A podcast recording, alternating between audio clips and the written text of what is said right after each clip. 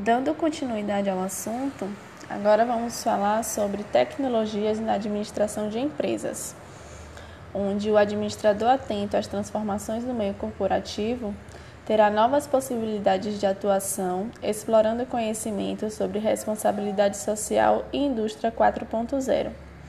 Nesse campo, o entendimento sobre Big Data, Cloud Computing, Internet das Coisas, dentre outras tecnologias, será quase um requisito para a área. Vamos observar a seguir algumas das principais tecnologias que já são adotadas pelas empresas e devem ficar mais populares.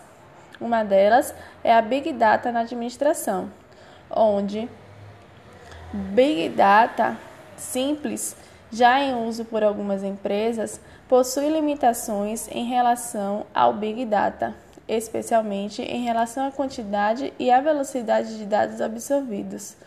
Por isso, o Big Data é uma das tendências tecnológicas para grandes organizações.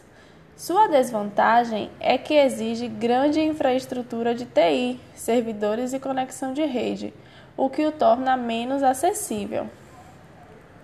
Cloud Computing é o termo que designa a computação em nuvem, essa ferramenta já vem sendo adotada por muitas empresas, possibilitando que atividades administrativas, como a elaboração de documentos corporativos, tramitação e a formalização de contratos, sejam desenvolvidas e compartilhadas a partir de diferentes locais, apenas com o suporte de um computador conectado.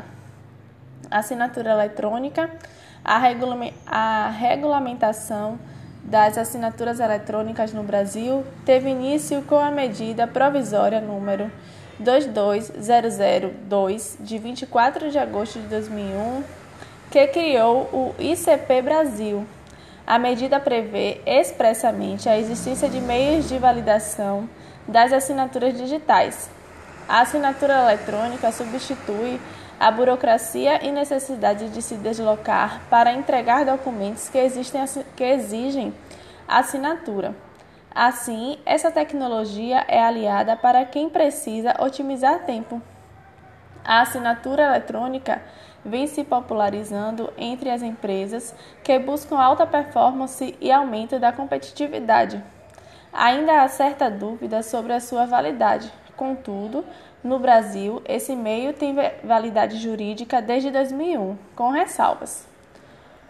O home office, trabalho em casa, ficou mais conhecido na pandemia do novo coronavírus, quando muitas empresas optaram por continuar os trabalhos fora do escritório, como forma de prevenção contra a doença.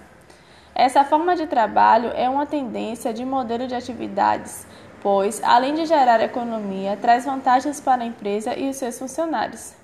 Na visão de especialistas, o que ainda falta para as empresas produzirem essa modalidade de trabalho é a falta de métodos precisos e justos para a qualificação e a qualificação do trabalho dos colaboradores que atuam longe do gestor. Contudo, novas tecnologias permitirão mensurar tais aspectos e otimizar tarefas.